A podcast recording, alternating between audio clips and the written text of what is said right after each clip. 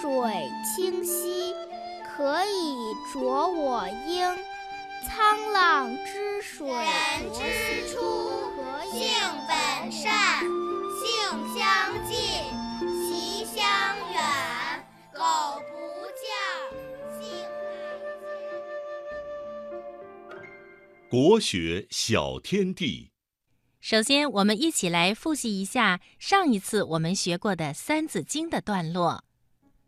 辽与金，帝号分。代灭辽，宋犹存。至元兴，金续歇。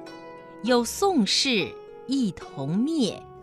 并中国，兼戎狄。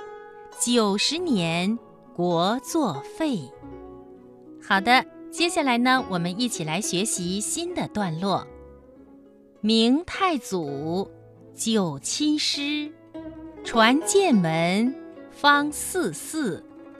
迁北京，永乐寺，代崇祯，眉山寺。我再来读一遍。明太祖，九亲师，传剑门。方四寺，迁北京，永乐寺，代崇祯，眉山寺。下面正经姐姐来给小朋友讲一讲上面这段话说的是什么意思。明太祖九亲师，传建文方四寺。这句话是说呀。明太祖朱元璋长期亲自督师血战，消灭了元朝，建立了明朝。朱元璋死后，传位给他的孙子建文帝朱允文。朱允炆呢，只做了四年皇帝。迁北京，永乐寺，代崇祯，眉山寺。这段话是说。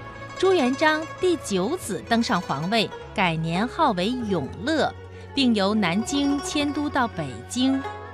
到崇祯皇帝时，李自成攻入北京，崇祯皇帝朱由检在眉山上吊自尽，明朝从此灭亡。听广播的小朋友，你听明白了吗？好的，接下来呢，正经姐姐再给小朋友们读一遍。明太祖九亲师，传建文方四寺，迁北京永乐寺，代崇祯眉山寺。